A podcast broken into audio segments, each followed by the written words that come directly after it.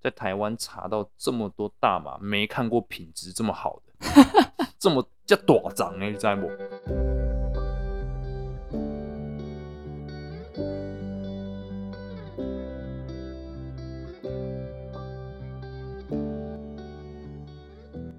？Hello，大家好，欢迎来到艾米之音。大家看到标题呢，就知道说，哎，我替我自己的频道又新增一个系列啦。那这个系列呢，叫做室友底加。因为之前室友来上节目跟大家分享战争罪那一集大受好评，我就觉得说，哎，好像可以常常邀请他来跟大家分享他的所学。那所以我就为了要激励他呢，就帮他想了这个系列。那就像大家标题所看到的，今天要跟大家聊的呢是毒品。之所以会想要跟大家聊毒品的灵感来源呢，就是我前阵子去逛美国的 The Body Shop，那那时候就是发现说，哎，有一区居然是 CBD 的保养品。那 CBD 呢，就算是一个大麻的一个成分吧，其中一个成分。所以我那时候就想说，哎，买买看。结果一回家试用，发现不得了，实在是太好用了。所以我就想说，哎，可不可以囤货一些，然后之后回台湾的时候可以带回家。然后那时候就上网查看，想说，哎，这样子带回家到底是合不合法？就跟室友讨论一下关于毒品的问题，然后也觉得说，哎，还蛮有趣的，可以跟大家聊聊毒品这个东西。因为我们平常可能觉得说它好像离我们很遥远，但其实它可以离我们很近。那我们就请室友跟大家聊聊吧。但是我其实也不是大麻专家，那个 CBD，嗯、呃，台湾现在其实很多大麻产品有用 CBD。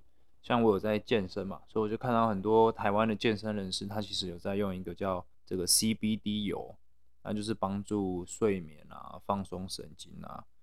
那其实大麻不能进口台湾，最主要的成分是 THC，嗯，啊，但是因为我们买的那个乳液上面没有写它到底有没有 THC，照理来说是可以啦，不过因为就是你要再去看一下。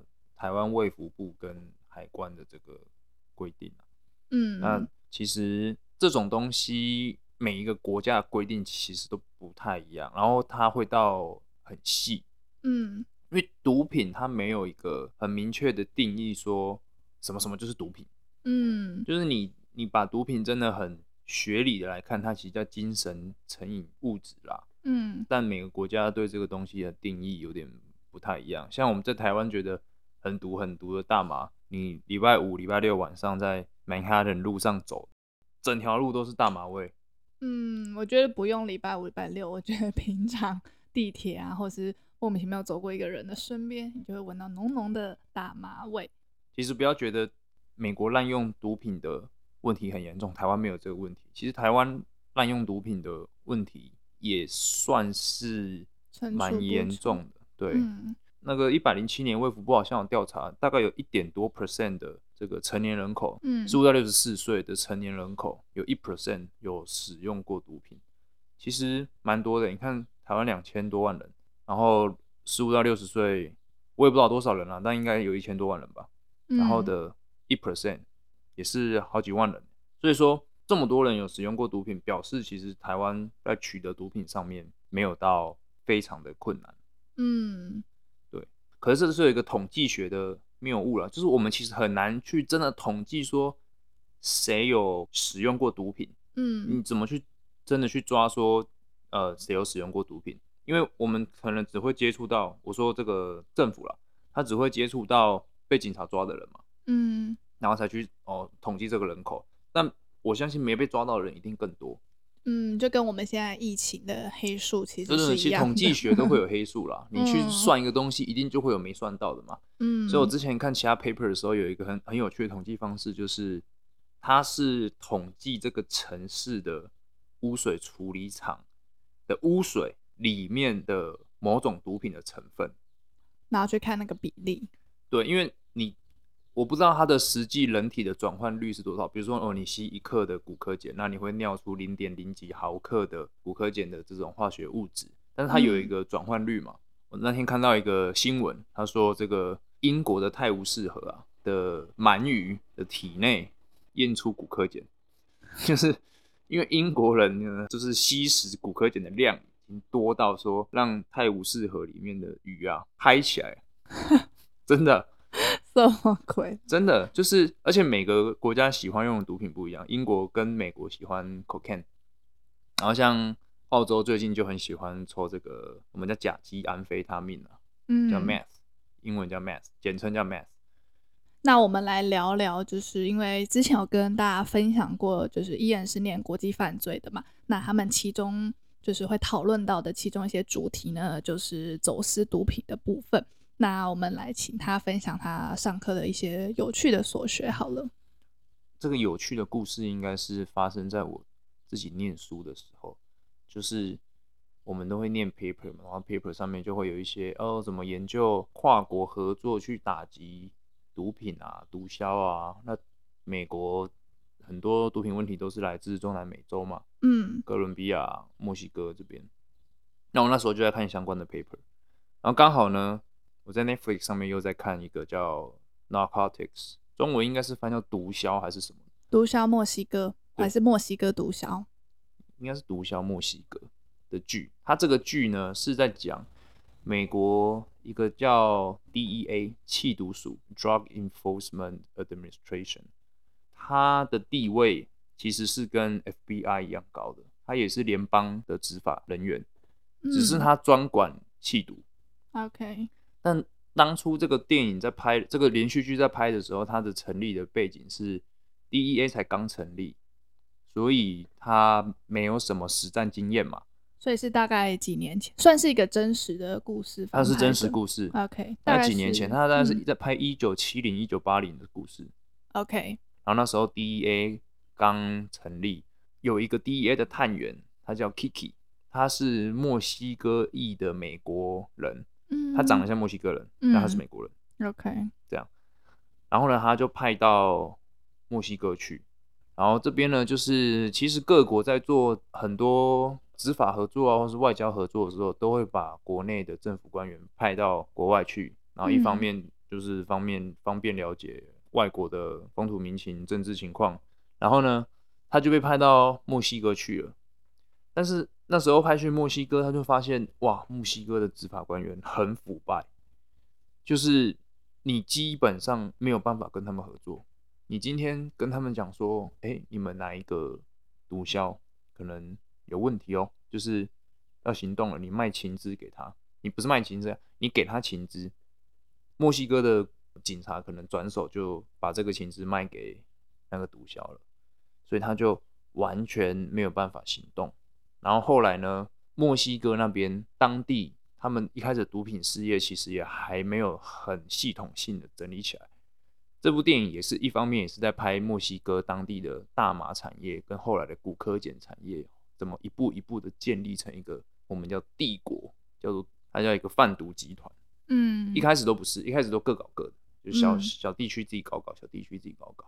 后来整个变成一个 empire，然后呢，DEA 在这边做的事情就开始被这个 Empire 盯上了，这个 Empire 就开始意识到 DEA 的存在可能是个危险。嗯，那可是他们同时又还在继续扩张。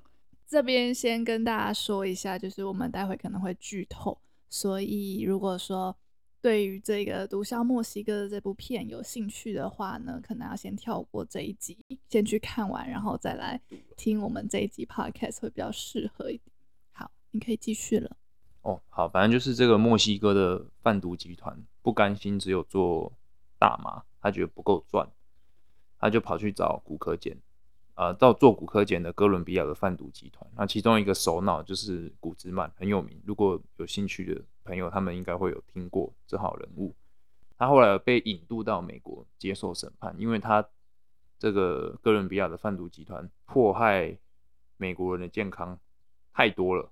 所以那时候，这个 DEA 就起诉他，DEA 还是 FBI，反正后来美国政府有起诉他。那有成功吗？有，听说很这后面有很多阴谋论，但是有成功，听就是现在被关在美国，听说还出现在纽约还是什么，很多阴谋论啊。后来有说什么他根本也不是那个贩毒集团的首脑，他是引武者，你知道什么是引武者吗？不知道，就是傀儡，他是傀儡，哦，就是白手套那种感觉。对对对，后面还有真的人在。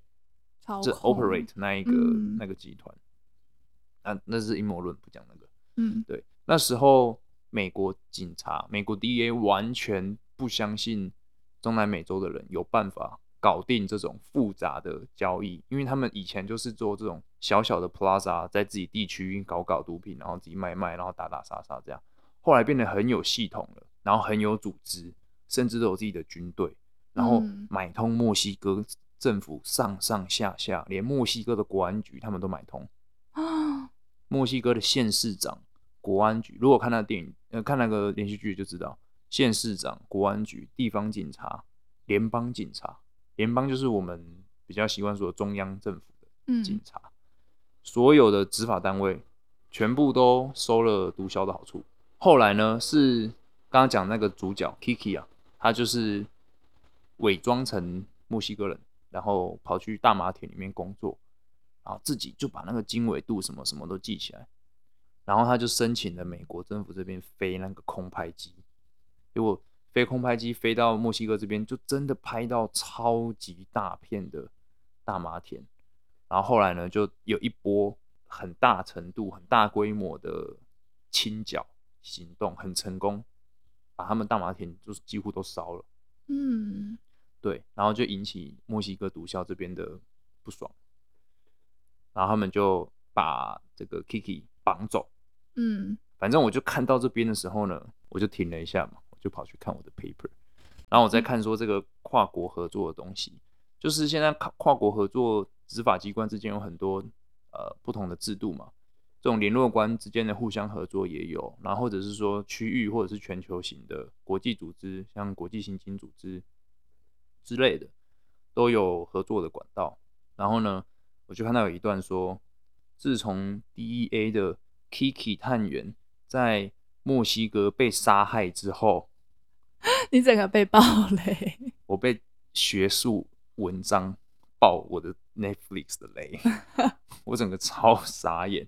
就是说，自从这个就是 DEA 的探员在墨西哥壮烈牺牲之后呢，大家开始发现说，哦，这这个这种合作模式对当地的毒枭来说是很有威胁性，而且很有用的，嗯，而且更需要去好好去推动这种合作的管道什么什么什么的。那他的学术文章大概在讲这件事情。那你后来有再去把它追完吗？我后来有去把剧看完，验证一下到底有没有符合学术论文的真实性。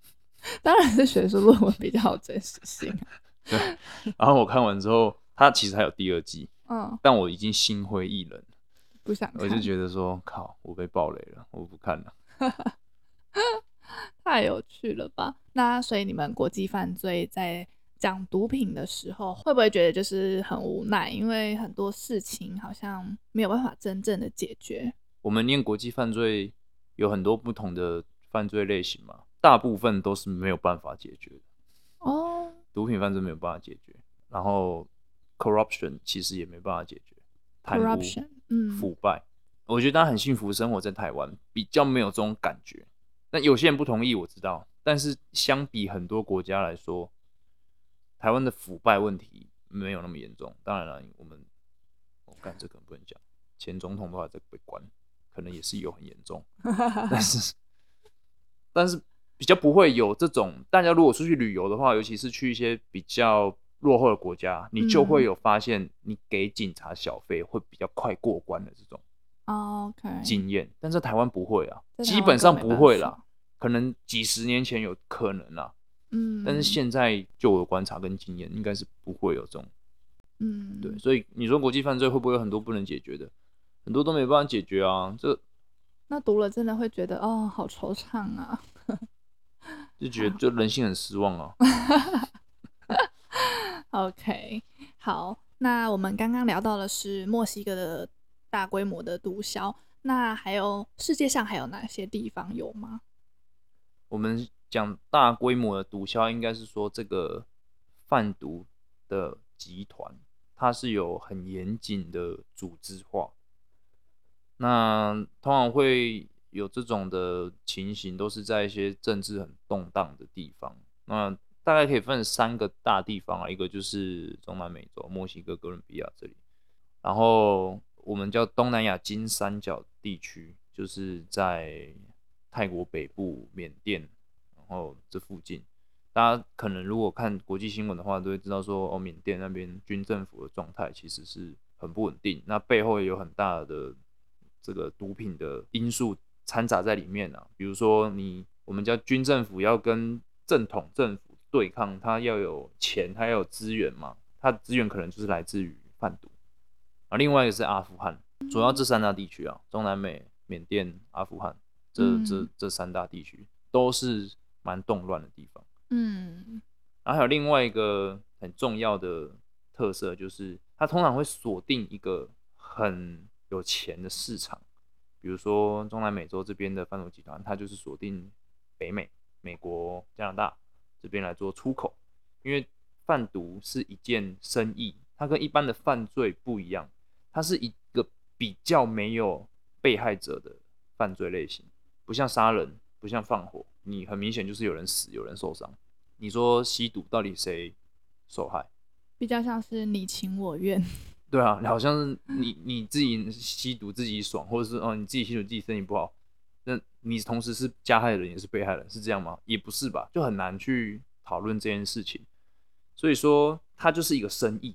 嗯，但是它这个生意会以这个社会或国家的角度来说，大规模的去摧毁国家的青壮年劳动力跟身体健康。然后，所以这些国家，比如说中南美洲、美国，然后阿富汗这边就是欧洲，然后缅甸、金三角这边就是印度、中国、日本、韩国、台湾这种亚洲国家比较有钱的亚洲国家来、嗯、来做出口。台湾有没有一些社会案件，就是关于运毒被抓的啊，或是贩毒被抓的一些比较特殊的经验，可以跟大家分享？有一个很有趣的新闻，就是有个。他政府官员到美国学习，然后他就非常融入美国环境，学会了 怎么种大麻，然后回台湾种起来。哇哦！然后被我忘记被谁查到了，不知道是调查局还是刑事局。然后那个查到的警察还说，在台湾查到这么多大麻，没看过品质这么好的，这么叫大长哎，你知道不？这大麻都种的这么漂亮的，找不到。因为他就是你知道，来美国深造过，这是我看过觉得很有趣的。那后来还有被抓吗？有啊，哦，还有一个就是在台东有一大片那个大麻田，而且那个还不是执法人员真的是，比如说收获情报啊，或者是真的怎么样去查的，那就是有一个好像是当地人还是怎么样的，反正就是一般老百姓，他就跑去山里面，然后逛逛逛逛逛，一转头，然后发现，哎呦！那整片大麻田，满山遍野的大麻田。哇，那他还认得出那是大麻田？如果是我看到，我还不知道那是什么呢。哦，对，那嗯，这真的有点可惜。所以大家平常路 边的野花野草要看一下，认一下品种。哪一天你真的拿回家种两个，你就发了。嗯，不行不行不行不行，不要乱交。哪一天看到你要赶快检举。对对对，嗯，然后他就去检举，他就跑去报警啊，然后真的抓到，然后超大片的，对啊。那我们来聊聊大麻的问题好了，因为前阵子是不是国际大麻日？四月的时候是不是国际大麻日？对，那我忘记四月几号。我知道国际大麻日前一天，台湾有对大麻修法，然后就是降低刑度，对大麻的一些相关的使用啊、嗯、种植啊的的规定有降低刑度，但还是非法。最近就是大麻合法化这件事情也是吵得沸沸扬扬的。那你有没有一些大麻相关的资讯可以跟大家分享呢？那其实对大麻这件事情，就是放在全世界来看，每一个国家的态度都还是差很多。可以分成三个角度来看啊，完全合法、部分合法跟完全不合法。对啊，完全合法的有一个国家超酷的，是叫葡萄牙。它在二零零应该是三年的时候，两千年出头的时候。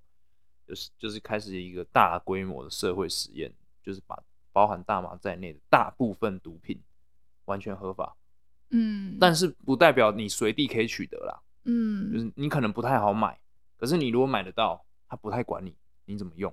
如果要仔细研究的话，它其实还是有一些配套，比如说要卖你还是要有一些牌照啊、证照，其实就像台湾一样，你要卖酒，你还是要有一些证照什么的，就是你知道你还是要有合法取得，可能不好取得，呃，我不确定，但是。葡萄牙开启了这一个大规模的毒品合法使用的这个实验，好像到过了十几年，大家其实也没有听到什么太严重的副作用。嗯，对。但是他们毒品的使用人数有没有变高，有，但是没有到大家想象的那么多，就是没有到滥用的地步。对对对，那像美国来说，就是部分合法嘛。什么叫部分合法？就是美国有些州可以用，有些州不能用，大家都知道。有些州可以用，是你只能用医疗用，你不能用娱乐用，嗯、你要有处方签啊或是什么你才能用。有些州是可以用娱乐用，但是你还是要有限重，你你每次只能买多少，然后你可以在哪里抽，不可以在哪里抽，就像台湾抽烟一样，公众场合可以抽，啊，公众场合不能抽，对不起，没有在抽烟，不知道，公众场合不能抽，然后。室内不能抽之类的，他们这边也有相关的规定，然后每一周又有点不一样，就是非常的复杂，所以这是部分合法的代表国家。对，那完全不合法，就像台湾嘛，这就不用讲，你就是连用都不能用，你买都不能买，你持有都不能持有，而且被抓到 还会有非常严重的刑责。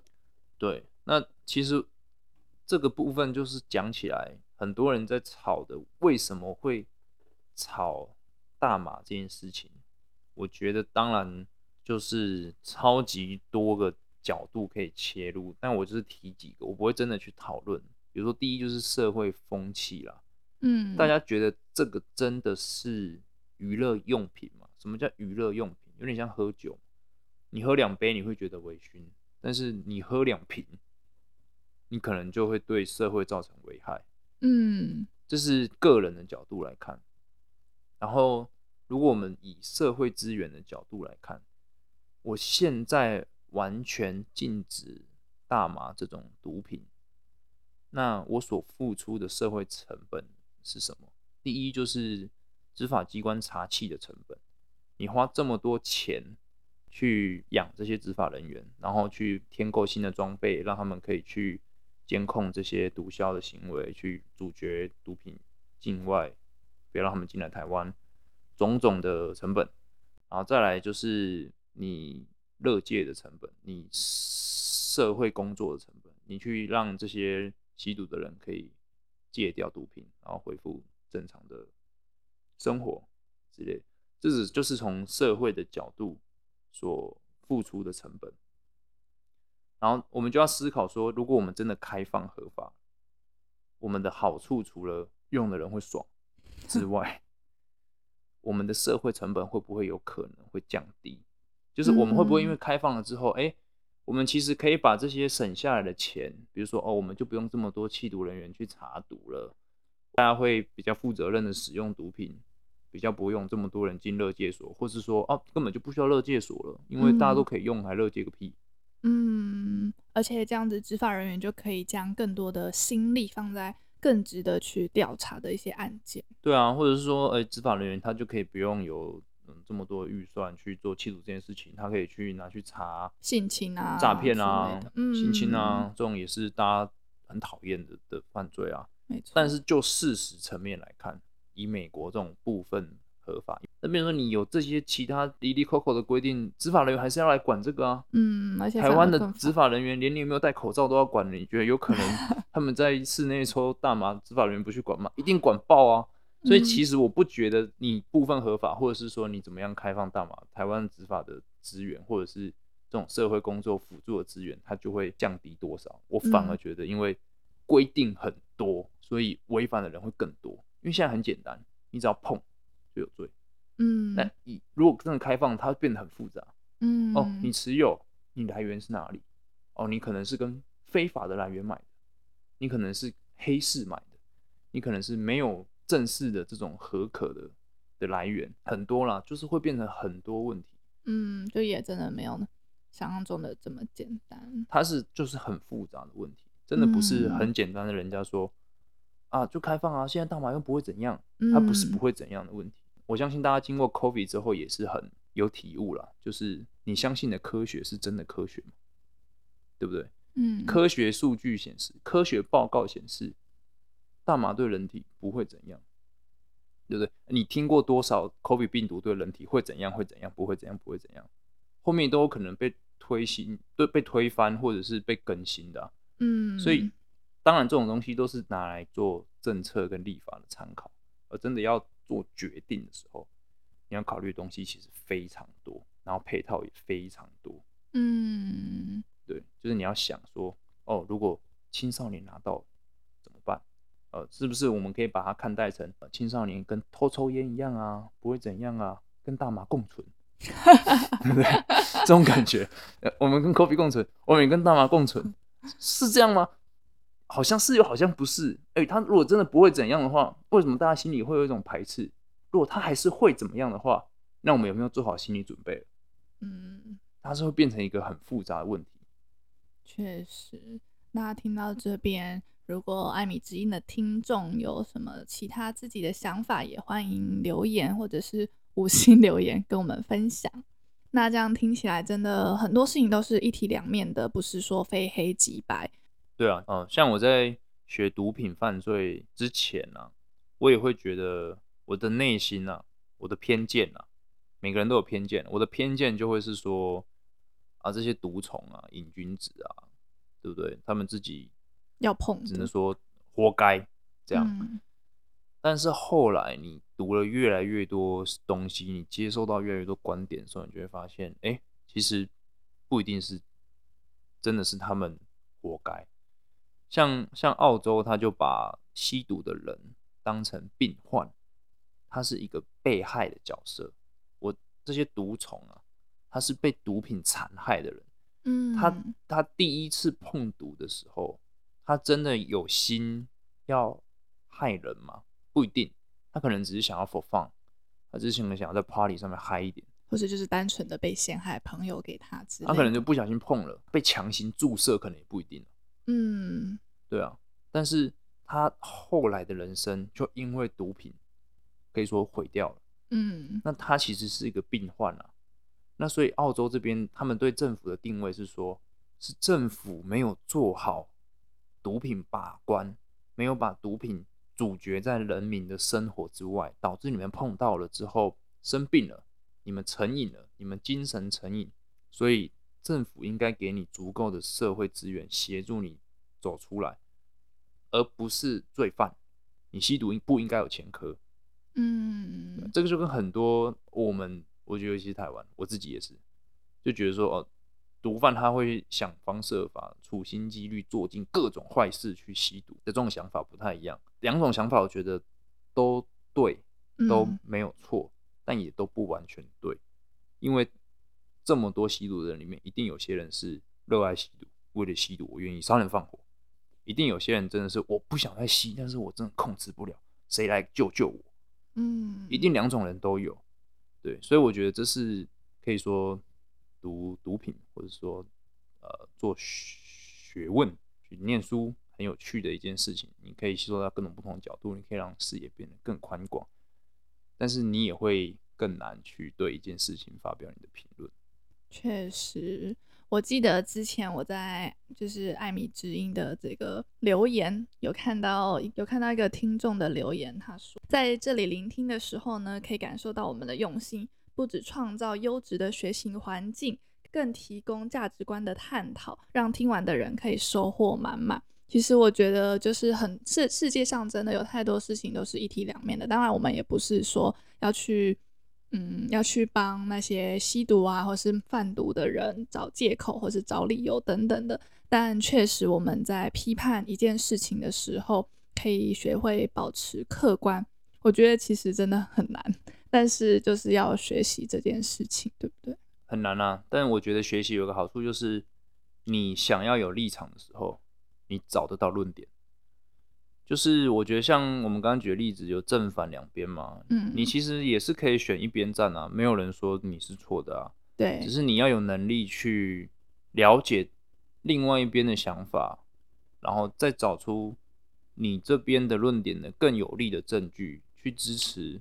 你的想法，然后在这个过程中形成一个良好的沟通跟论证。嗯、我我我真的相信真理是越辩越明，然后大家勇敢的分享自己的观点，而且是基于证据、是基于事实、基于研究的话，会让世界变得更好。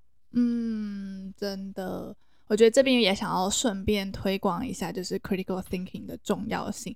像大家都知道我是雅思老师嘛，那在准备雅思的过程当中，其实我自己有发现，就是尤其是在 writing 跟 speaking 的部分，其实考雅思这个考试，它不是就是单纯的就是考你的英文能力而已，它同时也是需要考你的逻辑思考能力、批判思考能力。